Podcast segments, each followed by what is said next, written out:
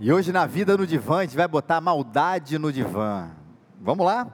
Abre o texto de Eclesiastes, capítulo 7, versículos 23 a 29. A gente está expondo aqui há algum tempo o livro de Eclesiastes, um livro de sabedoria, localizado na primeira parte da Bíblia, que é o Antigo Testamento, que aconteceu e foi escrito os episódios antes da pessoa de Jesus, mas que já falava a respeito dele.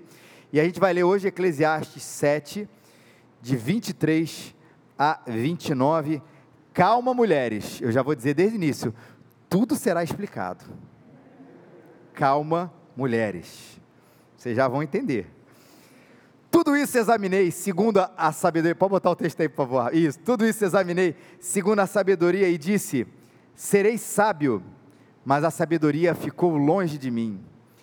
Tudo que já se foi é incompreensível e muito profundo. Quem o poderá entender? Eu dediquei o coração a aprender, examinar e buscar a sabedoria e a razão de tudo para compreender a insensatez da impiedade e a loucura da tolice. Descobri uma coisa mais amarga que a morte: a mulher que serve de laço, cujo coração é armadilha, cujas mãos são correntes. Quem agradar a Deus escapará dela, mas o pecador será preso por ela. Vede, diz o sábio, foi isso que descobrir ao comparar uma coisa com a outra e assim achar a causa. Respira. Causa que ainda busco, mas não achei entre mil homens, achei apenas um justo, mas entre as mulheres todas, não achei nenhuma. Tem nenhuma aqui. O que descobri foi apenas isso: Deus fez os homens justos, mas eles buscaram muitas complicações. Vamos com calma, a gente vai chegar lá. Mas, assim, a, a, se está ruim para o seu lado, mulher, está ruim para o nosso também, homem. Porque entre mil só tem um, também está difícil. Calma, a gente vai entender o texto. Mas o texto não é, o, o centro dele, inclusive, não é a questão de homem e de mulher, de que isso fique muito, muito, muito claro. Mas ele começa falando aqui dessa sabedoria, serei sábio, mas a sabedoria ficou longe de mim. Que nessa busca de Salomão aqui, por entender as coisas, nessa averiguação que a gente tem falado há tanto tempo, nessa definição sobre o que é a vida, sobre o que é a existência, nessa investigação profunda, o que ele descobriu é que existe um limite nesse conhecimento que há limites para a sabedoria. Inclusive, quando nós entendemos a vida, e é o livro de Eclesiastes, é essa compreensão da vida a partir do olhar de Deus, ou a partir do olhar sem Deus e a partir do olhar de Deus, a gente compreende que mesmo aqueles que entendem que Deus de fato é o autor da história, porque essa é a realidade da vida, a gente vai entender uma frase que é muito interessante quando a gente vai falar sobre Deus e os seus caminhos, que Calvino uma vez cunhou e escreveu no do, seus, do seu grande livro, na sua coleção de grandes livros, chamada As Institutas, quando ele fala o seguinte: que Deus é cognoscível, mas ele é incompreensível. O que, que ele quis dizer com isso, gente? Que existe uma parte que Deus ele pode ser de fato acessado, de que ele pode ser compreendido pela nossa razão humana a partir do momento em que ele se revelou a nós, na sua revelação especial, na sua salvação e tudo isso, mas de que ele pode ser acesso não é uma experiência puramente mística, e esse é o ponto aqui desse acesso a Deus. Não, ele é incompreensível, ele é uma áurea aí que não dá para entender nada. Não, não. Você entende que ele é, você entende que ele é bom, você entende que ele é santo, você entende que ele é misericordioso, você entende que ele é justo você entende que ele faz milagres, de que ele resolve não fazer milagres, de que ele é soberano. Você entende que ele enviou o seu filho Jesus para morrer por nós. E tudo isso a gente consegue entender. E por isso que ele fala que ele é Deus, é cognoscível. Mas ele é incompreensível no sentido que ele é incompreensível na sua totalidade de que, ainda que eu estude todas as coisas, eu seja de fato um grande estudioso da Bíblia, o maior estudioso da Bíblia, os meus joelhos estejam completamente dobrados o dia inteiro diante do Senhor, ainda assim eu não conseguirei compreender Deus e a totalidade daquilo que Ele faz, porque simplesmente, olha só, eu sei que a explicação parece óbvia, mas porque Ele é Deus. Que tem algo que é da pessoa dele, do plano dele, dos caminhos dele que nenhuma mente humana ela consegue alcançar. E diante disso, diante desse limite, inclusive da nossa sabedoria, da incompreensibilidade, da profundidade da vida, porque nós entendemos tudo isso a partir do olhar de Deus, essas obras dele requerem de nós duas coisas que estão ligadas, que é a humildade e a admiração. A humildade é esse primeiro ponto, que é uma ferida no nosso próprio narcisismo, que, que acha que consegue compreender todas as coisas, mas a humildade faz isso com a gente. Reconhecer a nossa limitação em, em saber, em conhecer tudo o que Deus faz, do jeito que Ele faz, do curso da história. Ninguém vai conseguir compreender as coisas desse jeito. Eu vou ter que ter humildade, que vai ter um momento onde a gente vai falar, e isso não é um limite da minha fé, mas é um limite da minha compreensão, de falar assim, eu não sei porque Deus fez isso. Porque às vezes a gente acha que é, a, o problema da fé cristã é que ela não apresenta resposta para todas as coisas, ela apresenta resposta para aquilo que Deus nos revelou. Mas eu não consigo destrinchar o caminho de Deus, o jeito de Deus de realizar todas as coisas cada detalhe por detalhe, porque Ele é Deus e tem uma hora que a gente diz que Ele resolveu fazer as coisas do jeito que Ele fez. Eu acesso a esse fato, porque Ele é soberano, mas a compreensão de todo o curso da história está nas mãos daquele que é maior do que todas as coisas. Gente, tem hora que eu escrevo que eu vou citar um filme, tá, gente? Tem hora que eu não escrevo. Esse é um deles, eu lembrei agora. Você viu Matrix 1 e você gostou, não gostou? Aí você viu os outros dois e falou assim: por que, que fizeram os outros? E fizeram um novo e perguntaram: pior ainda. Mas você lembra aquele que viu? Porque o, a, a, o Matrix fala dessa coisa meio imaterial, para quem não viu o filme, né? É, é, é, é, meio que não é o sentido da vida no sentido filosófico, mas por detrás de tudo existe ali uma conversa, existe um, um e aí tem aquela conversa do, do ator principal com aquele cara que meio que simboliza lá o, o, o, arquiteto de tudo, que eu esqueci o nome dele, que quando você vai ao filme, ficou estranho, né? A história do arquiteto, né? A analogia tem nada a ver comigo isso, só para deixar bem claro para quem entendeu a história. Mas a conversa com aquele cara, a gente, eu tenho que ver o filme umas cinco vezes para tentar entender. Não é verdade para quem viu o filme? Que a vida, a existência, isso era aquilo, isso aqui, você não entende aquele negócio. Aí se eu fiquei pensando aqui, se num filme que tenta explicar, ainda que de maneira de ficção, a vida, a gente não compreende, você imagina a gente ouvir isso da parte de quem de fato criou todas as coisas. É uma conversa, tem que botar mais para cá? Tá bom assim? É uma conversa que se um dia eu chegasse para Deus e falasse assim, Senhor, eu sei que tem uma humanidade fraca, que são vocês. Mas o papo é comigo, Jesus. Felipe, Teles, senta e me explica tudo. Nunca esse download de informação vai comportar o que a minha cabeça e que o meu coração vai conseguir compreender a respeito de Deus. E por isso que ele envia a sua palavra, ele envia Jesus, que nos revela a sua palavra, para que aquilo que a gente é capaz de compreender, a gente compreenda e as coisas que a gente não, nós não somos capazes de compreender, a gente tem a humildade de entender o nosso limite. Existe um texto de Deuteronômio 29, 29, para quem nasceu e criou na igreja, é, virou um sinônimo de cala boca, mas ele é verdadeiro, que fica assim, ó, eu não sei explicar, mas eu explico Deuteronômio 29, as coisas encobertas pertencem ao Senhor, porém as reveladas nos pertencem a nós e aos nossos filhos, para que cumpramos todas as palavras da lei. O que quer esse texto às vezes era usado? Ó, rapaz, eu não sei responder, faz uma pergunta bíblica, não sei responder. Por quê? Porque as coisas encobertas pertencem ao nosso Deus. Não é isso. Veja que o texto apresenta, inclusive, as duas coisas. Existem as coisas reveladas, das quais a gente consegue compreender e precisa entender, mas as coisas que são nos encobertas, muitas vezes, porque ou não nos cabe, ou nós não conseguiríamos acessar com toda a grandiosidade aquilo que Deus, do tamanho dele, da grandiosidade dele tem, a gente tem a humildade de reconhecer, isso pertence a Ele. Isso é humildade. Mas eu gosto também da admiração. Porque a humildade, que inclusive é uma virtude hoje é, é, pouco falada, pelo menos na nossa sociedade, ela traz o sentido de humildade, humilhação, limitação. Eu fico menor diante disso.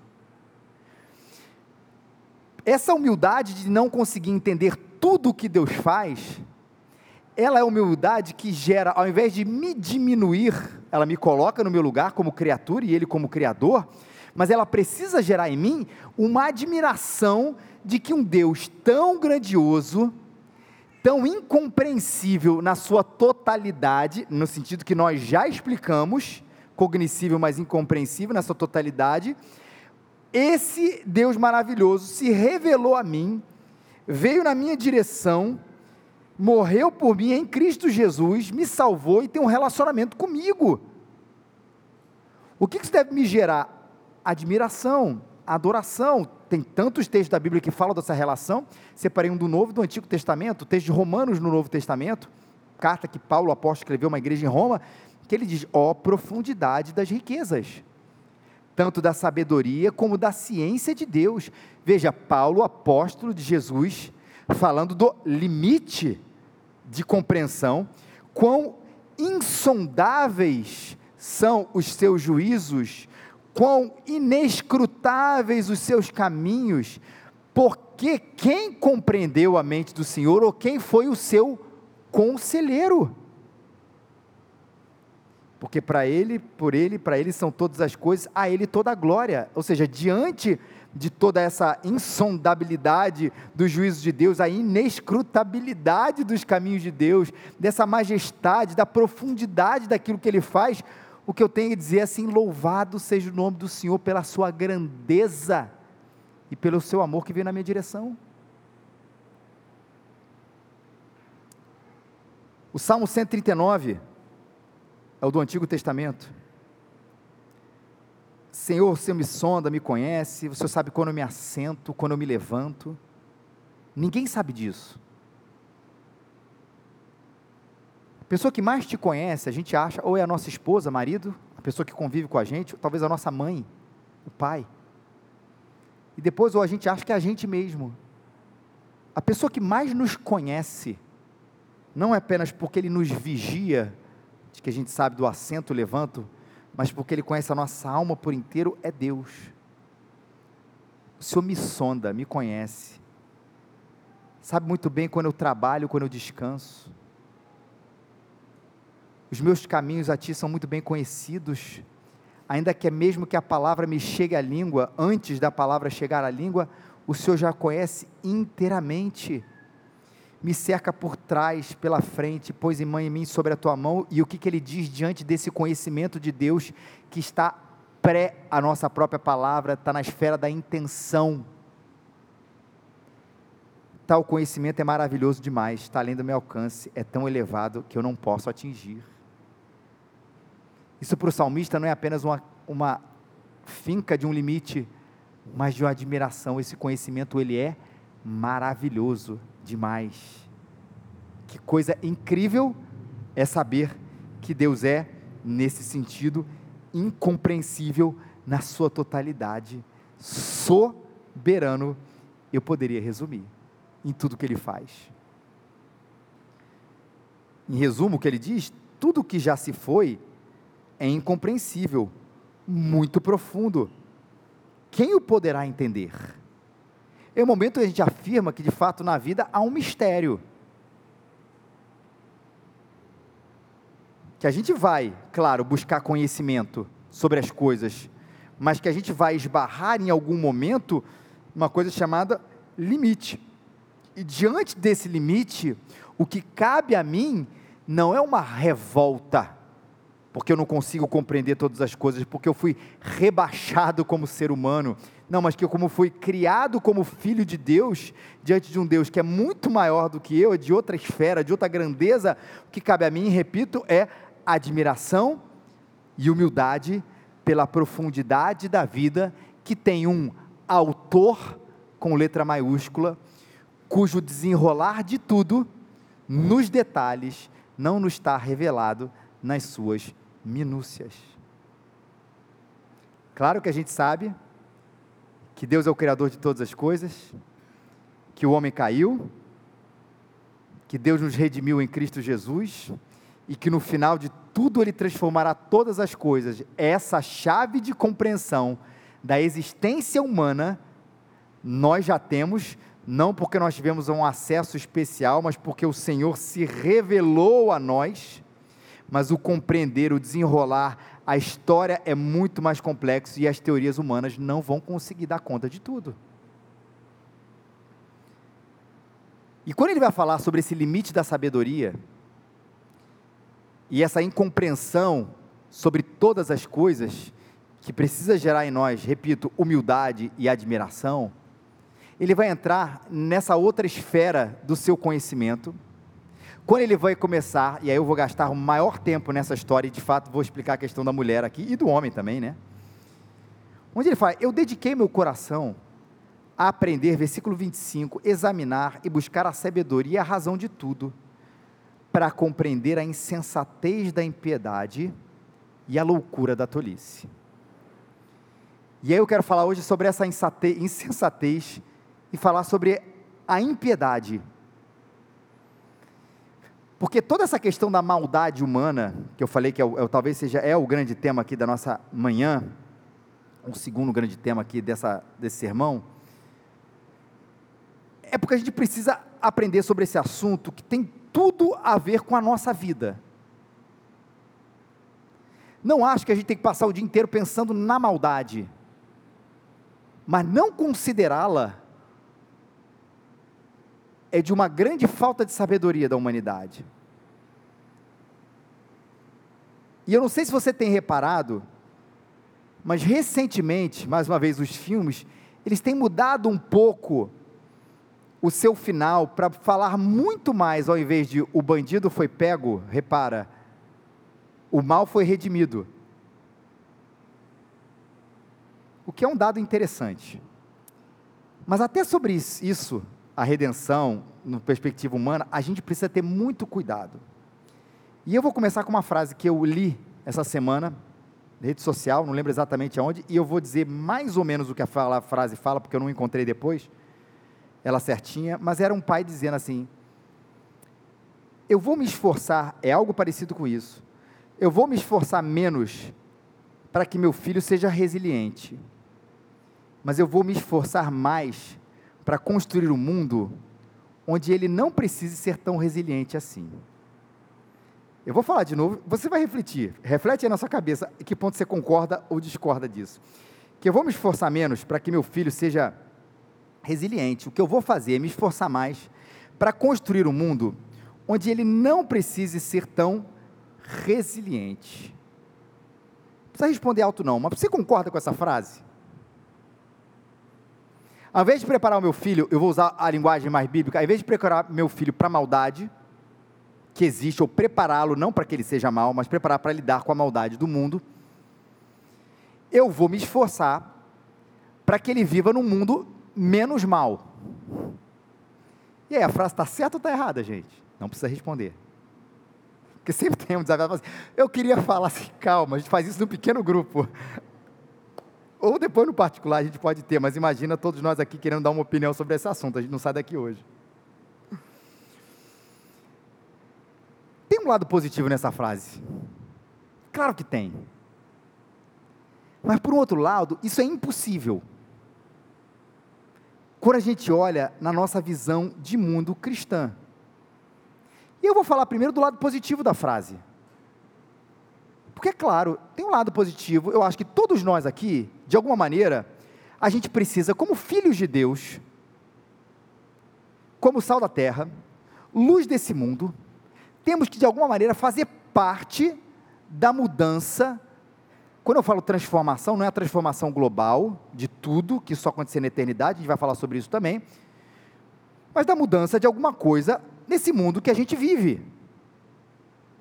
Só para a gente refletir isso também, o que é que esse mundo perde sem você?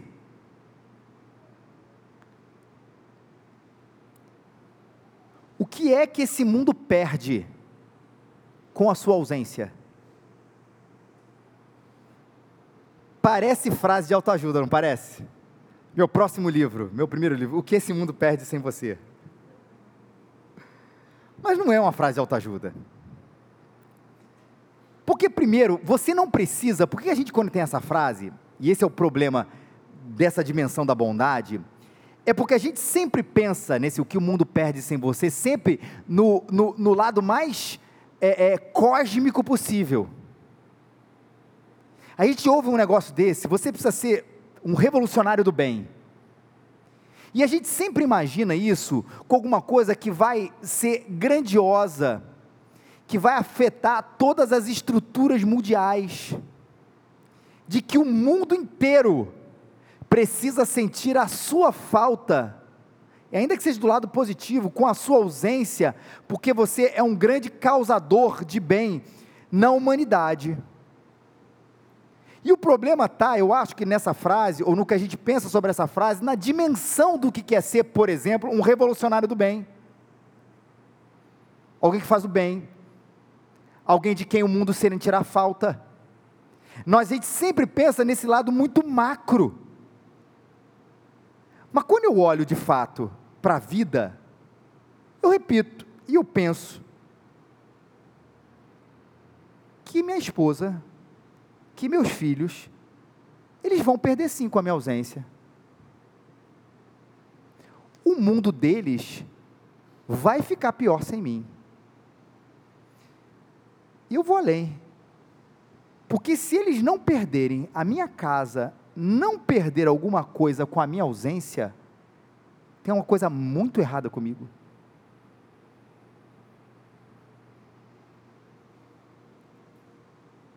E não é do tipo. Tem um extremo, né? Celebrar a minha ausência. Pessoa no meu enterro, Rafael, as crianças com bolo, festa, língua de sogra, chapéuzinho. Que bom que ele foi. Era aí, gente. Mas tem aquela coisa um pouco menor. É, foi, né? O pai era gente boa, tranquilo, de boa, chorou, beleza, dia seguinte está tranquilo. A gente brinca isso lá em casa, gente. Rafael não está aí não, né? Que bom. Mas vai ver o sermão depois. Brinca, meu enterro, Rafael já vai estar tá distribuindo cartãozinho do celular dela. Ó, tô para jogo daqui a um mês, tá? É o prazo máximo que o Felipe já combinou comigo. Te briga com isso. Mas é claro que precisa sentir uma ausência. E, e, e também você acha que o Felipe está sendo arrogante com isso? Não é, porque a recíproca é verdadeira e precisa ser verdadeira na sua casa também. Porque se eu morrer, ela perde. Se ela morrer, eu perco mais. Se, meu, se eu morrer, meus filhos perdem. Se eles morrerem, eu acho que eu perco muito mais. Porque na minha casa, e isso não é arrogância, gente, na minha casa, na nossa casa, na sua casa, existe um lugar de amor que só você pode ocupar. E isso é um privilégio, uma responsabilidade enorme, saber que eu sou imprescindível na minha casa, saber que você é imprescindível na sua casa e Deus ordenou essas coisas que foi assim, que fosse assim, que a família fosse nesse sentido, cada um ocupando ali o seu lugar de imprescindibilidade pelo amor que a gente ocupa nessa relação maravilhosa. Veja, eu sou imprescindível, mas ninguém é insubstituível, eu sei, mas Deus colocou a gente ali dentro da nossa casa com um propósito. E aí está o nosso problema, que a gente encara isso, não é verdade, como uma tarefa assim, menor, eu, eu já falei isso aqui um pouquinho, você é um revolucionário do bem. Eu preciso fazer um negócio extraordinário. E ele esquece que ele tem uma casa, que ele tem uma família. A gente sempre acha que fazer o bem, no sentido do impacto, tem a ver com ser um novo Martin Luther King. De ser um novo Martim Lutero, que eu fiquei pensando, bota o nome do seu filho de Martim, alguma coisa, que já tem meio caminho andado. É Martin Luther King, é Martim Lutero, tem meio caminho andado que ele tem que ser um Billy Graham, que ele tem que ser um Tim Keller. Esses caras são pessoas que a humanidade vai sentir falta, ou os que já foram, ou os que um dia irão estar com o Senhor. E o problema disso é que eu minimizo a bondade que eu posso fazer dentro da minha própria casa, mas vai além. é porque eu elejo a minha casta de gente santa e verdadeiramente usada por Deus. Isso reforça em mim uma ideia quase sacerdotal de gente. Ou seja, existe uma humanidade medíocre que não faz o bem para ninguém, o qual todo mundo aqui se inclui. Mas, de vez em quando, Deus na história, ele pinça algumas pessoas para essas sim serem usadas para fazer o bem, e a gente pode ter duas ideias a respeito dessas pessoas, ou pode admirá-las, dizer, é isso aí, essa pessoa que faz o bem, ou a gente pode até, sei lá, se tornar uma pessoa contra essas pessoas, ela, só ele acha que faz o bem. Mas nessa escolha dessas castas, o que a gente faz, e isso é que é terrível, a gente diz, Deus usa essas pessoas. Por consequência, a mim não. Porque a gente entende usar, revolucionar, fazer a bondade que atinja dimensões maravilhosas, quando esses grandes vultos, eles aparecem. E não pode ser assim. É tão irônico. Fala assim, pô, eu queria ser usado por Deus. E a gente elege ser usado por Deus sempre que eu falei na perspectiva macro. O que, que eu faço? Eu não sei por onde começar. Vou começar uma passeata no Rio de Janeiro? Vou começar fazendo negócio? Eu não sei por onde começar. A ironia é, diz um pai de família, uma mãe de família. que tem filhos ou não, que tem um vizinho, que tem um, conhece um necessitado existencial ou físico, ou aqui, ninguém conhece um necessitado, que está cercado de necessidades ao seu redor, você está cercado de necessidades ao redor. E a gente se pergunta, por onde eu começo? Eu vou para Selma, nos Estados Unidos, a cidade famosa lá do Martin Luther King, para começar alguma coisa. Você está vendo a ironia? Você tem um marido ou uma mulher, um pai ou filhos, ou ainda que você não tenha nada disso, você tem um vizinho, você tem uma cidade cheia de gente anônima e necessitada, e você está se perguntando aonde você vai começar essa história para que você seja usado por Deus. Percebe a ironia aqui? A necessidade, ela está enorme ao nosso redor. Só que nós elegemos que nós só entenderemos ser usados por Deus quando uma multidão de gente estiver atrás de nós, nos seguindo, para nós fazermos o que eu estou chamando aqui dessa revolução do bem. E eu estiver na TV com um livro escrito, mudando o mundo de maneira é, é, é, grandiosa,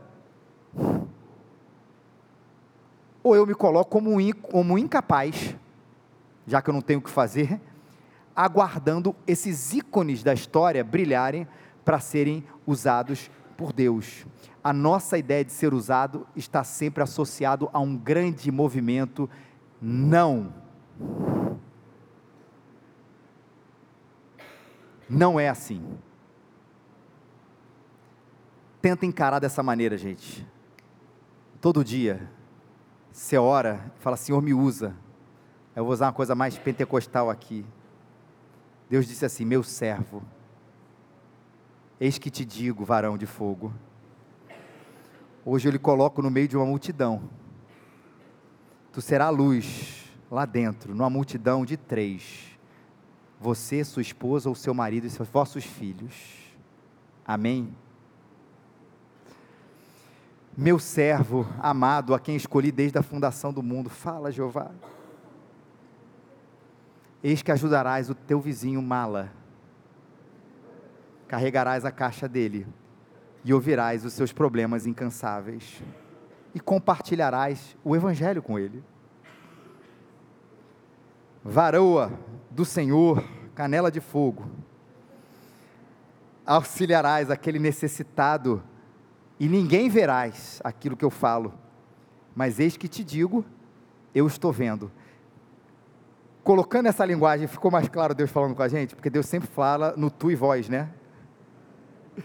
Deus sempre usa varão, varoa, servo. Assim. A brincadeira, principalmente você que não conhece igreja e não conhece esses jargões aqui, é porque existe toda essa ideia de que a profecia que Deus manda sempre tem esses predicados iniciais.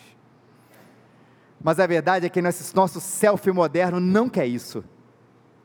Ele quer para fazer o bem uma multidão de milhares. Mas eu te faço uma pergunta: e se todos nós fôssemos luz nesse pequeno universo a qual Deus nos colocou, e fôssemos luz de maneira anônima aos olhos humanos, mas visível aos olhos de Deus? Será que uma boa revolução do bem não aconteceria? E você olhando a história, a igreja parece-se mais com todos os filhos de Deus, os discípulos de Jesus, amando aqueles que estão próximo deles e também alguns distantes, ela se parece mais com isso que eu descrevi, ou se parece mais com um cara, um grande líder, que se achega em momentos estanques da história, fazendo o dever de casa de todo o restante. O que, que se parece mais, gente? Não falando de Jesus, de uma pessoa fazendo o dever de casa de todos,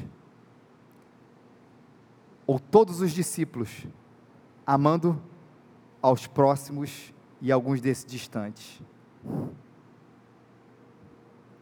É só ver quem Jesus comissionou. Jesus comissionou seus discípulos.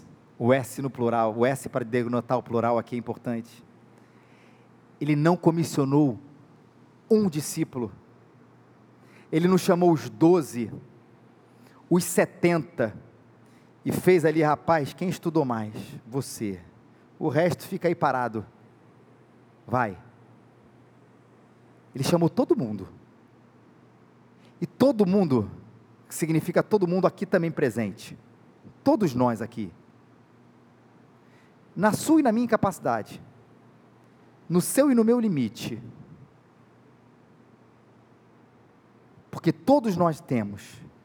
Mas para fazer o que Ele manda. E por todo mundo.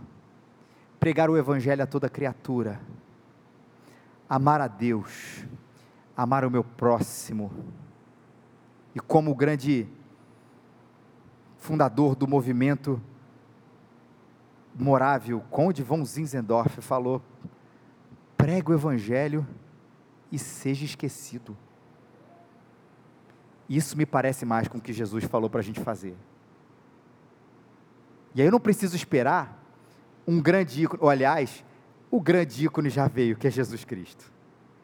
O nosso líder da passeata já chegou, já veio. Ele já revolucionou o mundo, gente. Tá lá. E ele chamou todos nós aqui, todos nós, na simplicidade, no limite, na correria do nosso tempo, para pregar o Evangelho a toda criatura, amar ao Senhor, amar ao meu próximo, repetindo: quem é o meu próximo? Depois você leia Lucas capítulo 15, é a parábola do bom samaritano. Meu próximo, claro, pode ser um próximo bem distante. Porque a gente não vai esperar tudo acontecer no nosso pequeno universo para que a gente possa em outro lugar fazer missões ou coisa parecida. A gente pode ir também lá. Mas está muito claro que existe um próximo, próximo da gente que no nosso anonimato teremos o privilégio de ser bênção, de falar da bondade no meio da maldade. Que esse é o nosso assunto. Mas eu não queria falar da maldade sem falar da bondade, da nossa responsabilidade no meio disso tudo. Mas quando eu fui enviado, e eu fui enviado, todos nós já fomos enviados todos nós aqui já fomos comissionados por Jesus para irmos. Ele falou que eu que vos envio como ovelhas no meio de lobos. Ovelhas no meio de lobos. Sim, ele vai dizer que estará com a gente todos os dias da nossa existência. Mas a maldade, mas a ovelha no meio do lobo, pressupõe de que nós estamos carregando a bondade de Deus no meio um mundo caído que sempre, sempre terá a sua maldade. E a gente precisa ter isso muito claro na nossa vida. E é só você olhar a Bíblia para você conhecer um pouco dessa história da maldade humana. Você vai ver cada história esquisita, não vai ver? E a história esquisita não está apenas na relação do eles e nós, assim, existe um povo bom, que Deus escolheu, porque o povo é bom, e existem os outros maus, porque não é assim. Deus escolhe as pessoas não por causa da bondade delas, mas a despeito da maldade delas, e escolhe as pessoas dando perdão, transformação, mas ali estão pessoas mais a quem Deus usa. A história de Davi, adúltero, e assassino, porque mandou matar. Gosto sempre de Jacó, né, cujo nome é enganador. Chamar o pastor enganador aqui na frente, por favor. Deus mudou o nome dele, né, de Jacó para príncipe de Deus, de Jacó para Israel. Mas ele era aquilo. Transformado pelo Senhor, não tem a menor dúvida. Mas ali estava, e todos nós somos um pouquinho de Jacó. E a gente precisa olhar para a vida com essa convicção sobre a maldade. E eu vou explicar por quê. Mas eu queria investigar mais ainda, para que a gente não tenha um olhar inocente de que um dia vai chegar um momento nessa vida onde até mesmo a igreja, pela sua grande ação, ela vai extirpar a maldade, porque não vai. Mas eu acho que lá dentro todos nós carregamos essa utopia que fica mais presente é bem verdade, de quatro em quatro anos. Por quê? Por causa da Copa do Mundo, gente. De quatro em quatro anos a gente acredita que a gente vai viver num mundo bem melhor.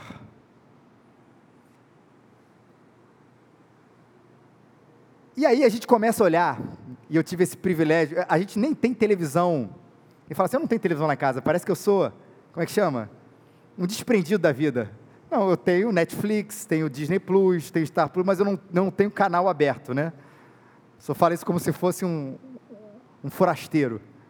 Mas eu não tenho canal aberto, mas nessa viagem, estava lá no, no hotel, aí fui lá ver aqueles canais. Aí fui ver o canal, eu sempre gostei, eu acho que eu tenho um, um fundo meio que gosta dessas coisas, que eu sempre gostei de filme de suspense, daqueles canais de investigação criminal, com aquela dublagem tosca, sabe? Eu estava lá naquele dia. E eu fui ver aquilo, aquilo é fascinante, você começa a ver. E eu achei engraçado porque você, a maldade, ela é com a cebola que você vai ali olhando, uma, uma cebola que não acaba. Porque quando a gente vê um crime, a gente lá dentro, a gente quer estabelecer uma relação de causa. E a gente qualifica lá dentro, gente, e eu não estou falando para o direito, eu estou falando para você.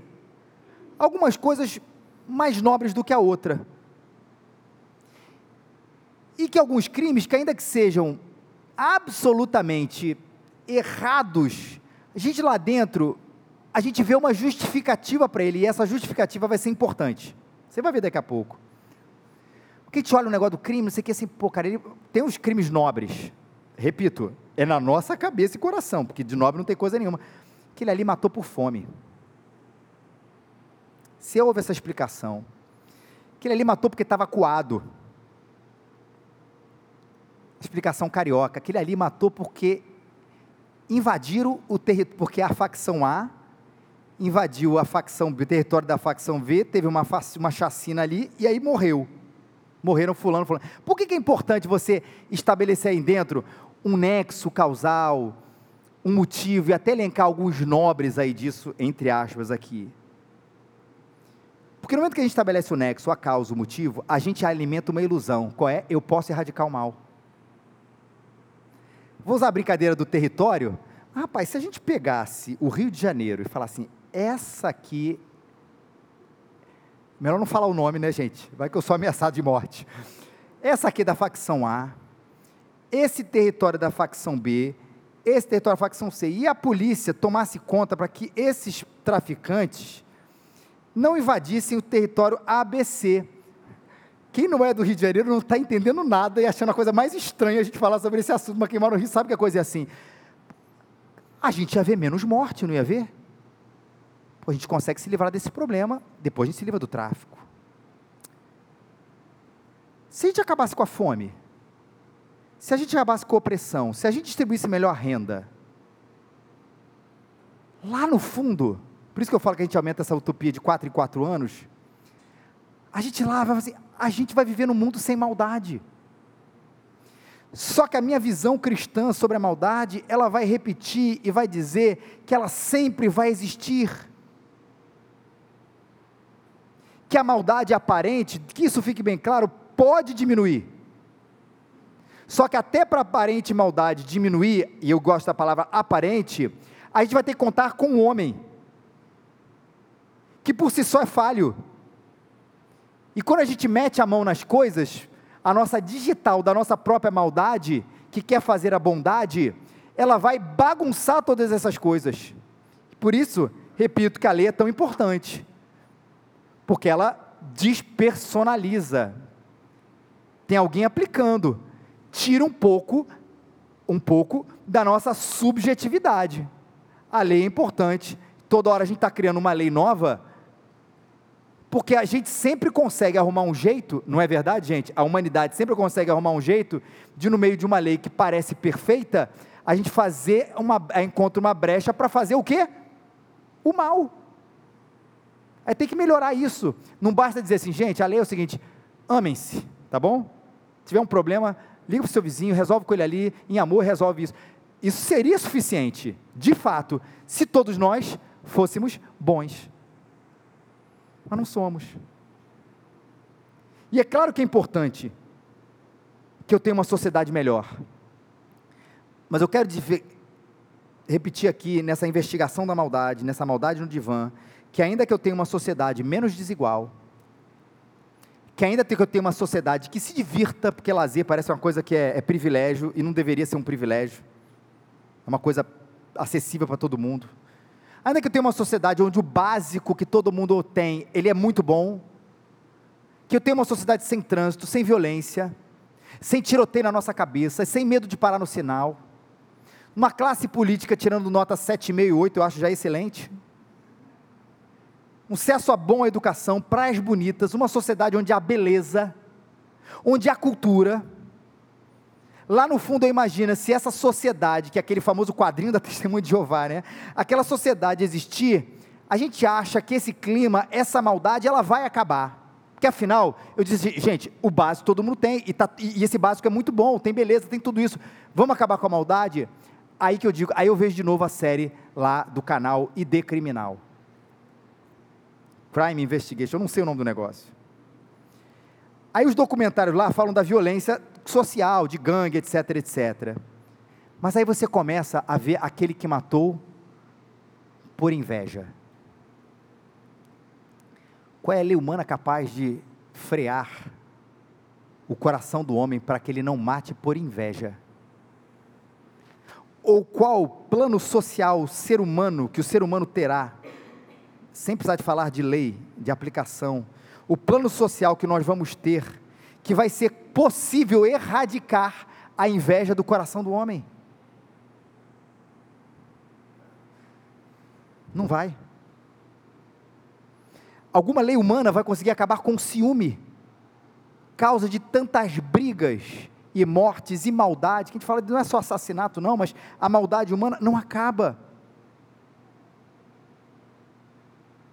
E ainda que a gente tenha essa explicação da inveja e do ciúme, que são explicações mais subjetivas, mais internas, a gente vai naquele, descascando a cebola aqui, mais a fundo, a gente vai conhecer uma classe que é presente, não apenas nos filmes, gente, mas na nossa sociedade, daqueles que gostam da maldade. Não fazem porque sentem inveja, não fazem porque estão com ciúme, não fazem por qualquer outro motivo, mas porque gostam da tortura, porque gostam de fazer o mal, porque gostam de assassinar. E as explicações começam a ficar mais vagas. É mãe, é um bullying na adolescência, no prazer, teve uma violência sexual, etc, etc. Mas no fundo, gente, a verdade é que ele tem prazer naquilo ali. E mesmo voltando para o que a gente acha que é maldade comum, o que a gente acha que é maldade comum, num universo tranquilo, onde as pessoas têm acesso a tudo, vê se isso não é verdade. A gente, não que a gente conhece, você conhece, mas a gente sabe que existe gente que tem 20 milhões de dólares na conta, muito mais do que isso, e quer roubar 50 mil dólares, roubar para ter mais. Eu falei 50 mil dólares como se fosse uma micharia, né? Mas é que pensa, a pessoa tem 20 milhões de dólares. O que, que ela não tem que ela precisa de 50 mil dólares? É o feijão? Ah, meu feijão agora é do extra, eu quero o feijão máximo. Não é. é a proporção é importante. Não falta nada do ponto de vista é, material. Sabe por quê? Porque o coração está cheio de uma maldade, ou de uma, de uma face da maldade, chamada ganância. E qual é a lei que vai conseguir, ou ordem social que a gente vai ter, que vai conseguir dar conta de acabar? Repito, não é punir, é acabar com a intenção do coração de ser ganancioso. Nenhuma. A gente pode punir, mas não consegue resolver. Por isso que nessa investigação da impiedade humana que fala o livro de Eclesiastes, achar que eu vou criar uma sociedade onde meu filho e eu estaremos tranquilos e isentos da maldade é uma utopia. Por isso que eu preciso preparar, eu preciso ser esse sal e esse luz para ninguém sair daqui desesperado.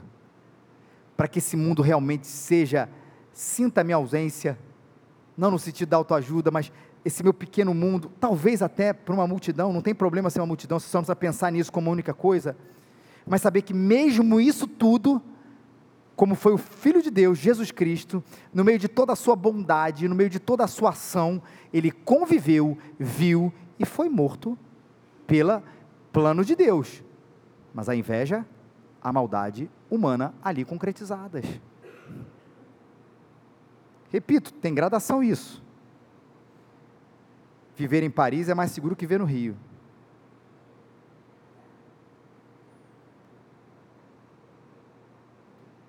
Que óbvio que talvez o garoto suíço não vai ter a preocupação que a gente às vezes coloca na vida dos nossos filhos aqui na cidade. A sagacidade diante do roubo. A gente é sagaz aqui, não é, gente? Qual é a maior vergonha do cara que viajou para a Europa? Rapaz, fui assaltado em Zurique. Cara, dica que não fala isso, não mente, mas não fala isso, que isso é a maior vergonha que você vai passar. Pô, meu amigo, você foi ser assaltado na Suíça, pelo amor de Deus. Gente, aqui qualquer coisa, né? Ontem a gente teve, foi engraçado, a gente teve uma, um tempo discipulado aqui, aí teve um rapaz que estava ali, e ele, e ele no meio de uma palestra, ele foi falar uma coisa alto. O pastor, inclusive, disse: Ô oh, gente, não sei o que, não sei o que. Aí eu e a Larissa, gente, a gente fica com medo. Todo mundo já entendeu aqui onde eu vou chegar. Né? Tudo que é do Rio. Porque assim, cara, o cara começa a gritar no meio do negócio, a gente, é assalto, alguma coisa aconteceu. Não é? A gente vive nesse mundo. Mas de voltar para a Suíça. Na Suíça não tem maldade? Talvez tenha uma maldade diferente da nossa. Mas avareza, xenofobia, talvez mais racismo do que a gente, talvez, eu não sei, essas gradações são impossíveis, imateriais.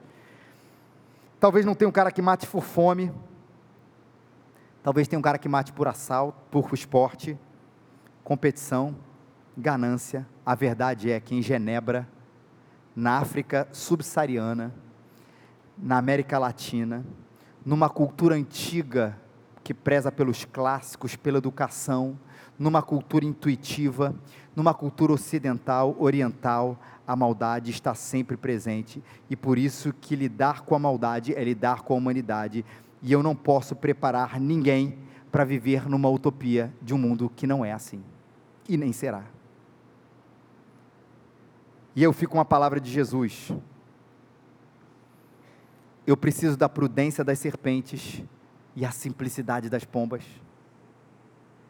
Quando Jesus estava diante da maldade, ele tinha a prudência da serpente, ele sabia a intenção do coração, sabia que ele estava dizendo aquela pessoa, aquela pessoa estava dizendo o que ela estava dizendo.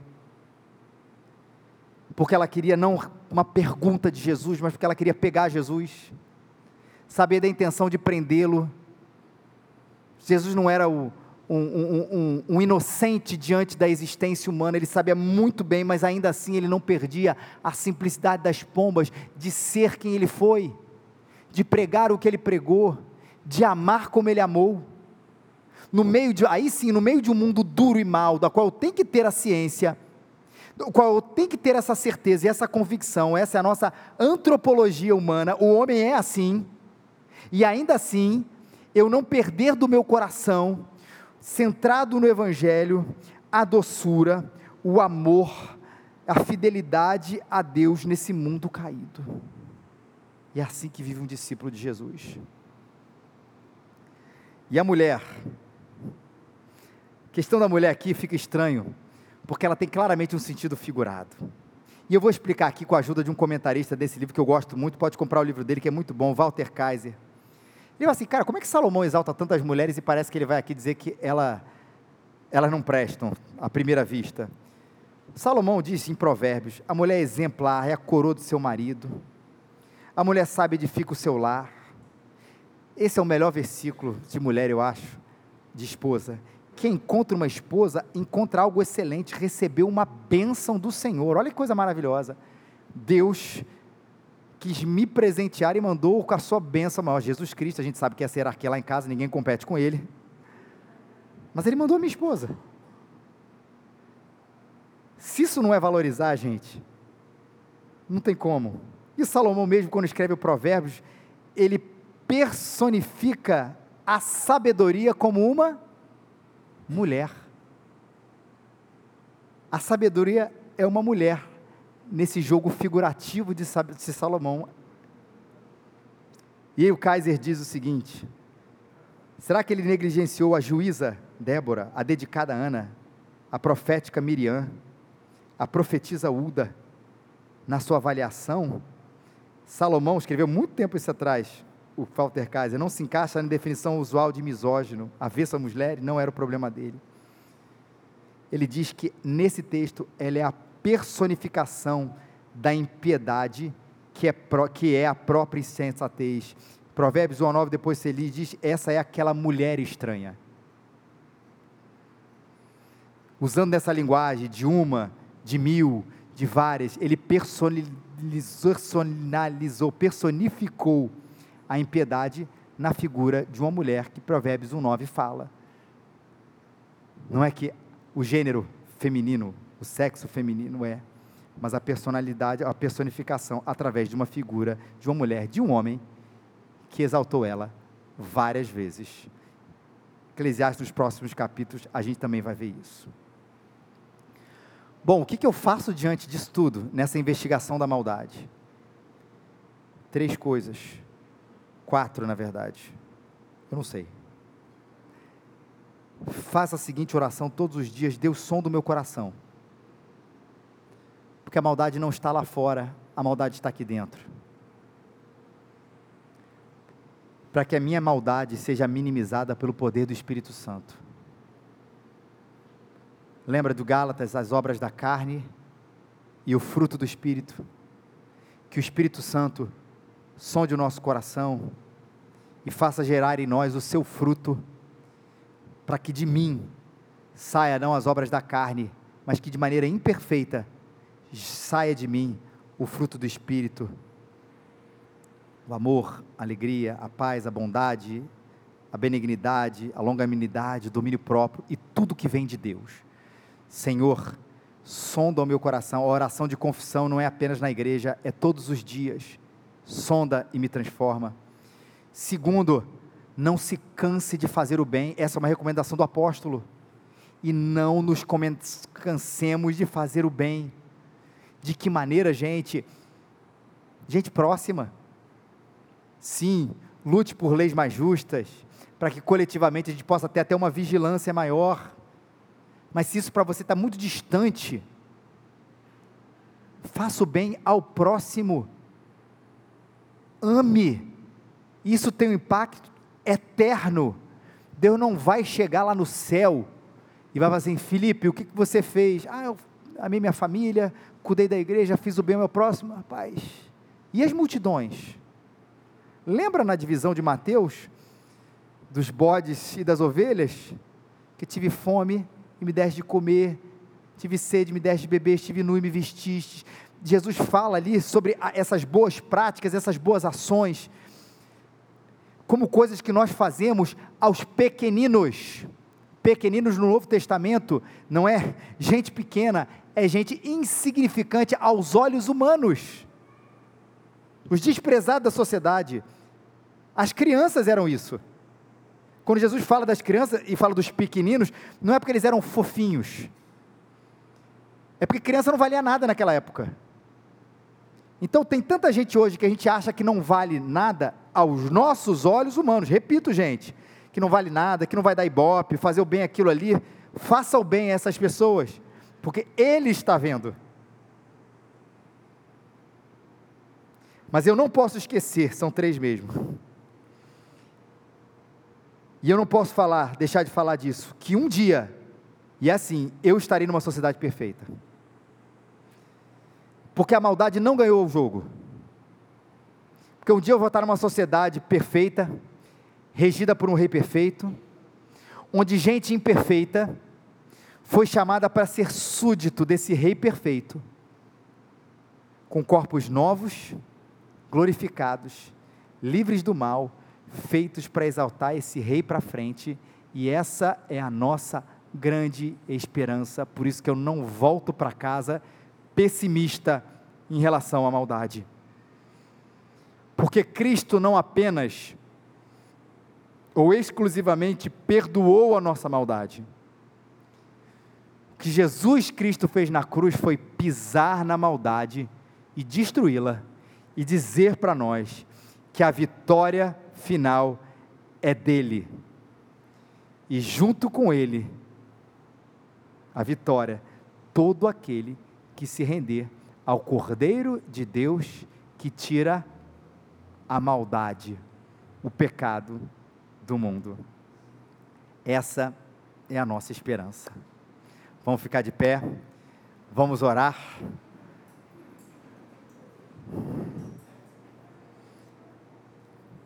Senhor nosso Deus e Pai, obrigado, Deus, pela tua palavra que nos instrui, pela tua palavra que nos alimenta, pela tua palavra que nos alerta, que nos encoraja, que nos muda, Senhor. Eu quero te pedir, Deus, que para a glória do teu nome, Senhor, o Senhor nos faça olhar para o mundo como ele é nessa investigação, Pai. Para que a gente não seja, Senhor, gente inocente, utópica, iludida, diante de uma verdade que, nesse mundo como ele está, nunca será erradicada, mas que isso não tire de nós. Não tire de nós, Pai. Isso nos prepare, mas não tire de nós, Deus, o amor. Porque nós fomos teus filhos aqui chamados para que no meio de toda essa lama, Deus, a gente resplandeça ou reflita a tua luz. Que no meio disso tudo, Pai, a gente seja insistente com a bondade, não porque somos bons, mas porque somos reflexos da tua bondade. Nos ajude, Senhor, a todos os dias, Senhor, o Senhor sonde o nosso coração e a gente olhe, Deus, aquilo que precisa ser mudado, Pai, aquilo que precisa ser transformado, Pai. O Senhor nos faça, Senhor, gente incansável pelo bem, começando por gente que está tão próxima de nós, Deus, que no anonimato da nossa vida, mas sabendo que o Senhor nos olha, a gente faça, Senhor, o bem a tanta gente e a gente não precisa aparecer, Deus, e tira de nós essa necessidade.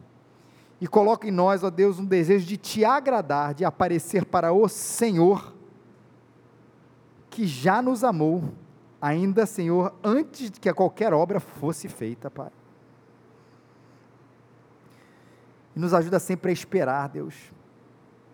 Que no meio disso tudo a gente não perca a esperança, porque afinal, Pai, porque afinal, Pai, todos nós aqui, Senhor, que cremos no Senhor, temos a certeza de que estaremos reinando com o Senhor ao teu lado nessa sociedade perfeita, justa, onde não há mais dor, não há mais choro, não há mais maldade, não há mais impiedade, não há mais injustiça, só há o Senhor, a eternidade a tua graça, a tua luz iluminando essa cidade santa, Pai. Que a gente tenha essa esperança e que a gente fale para todo mundo sobre essa esperança que transforma a gente. Deus, se alguém não conhece esse Jesus maravilhoso, Pai, hoje possa ser um dia de encontro, possa ser um dia diferente, renovado, de salvação, Pai, para a glória e para o louvor do Teu nome. É a nossa oração em nome dele que morreu por nós. Amém e amém.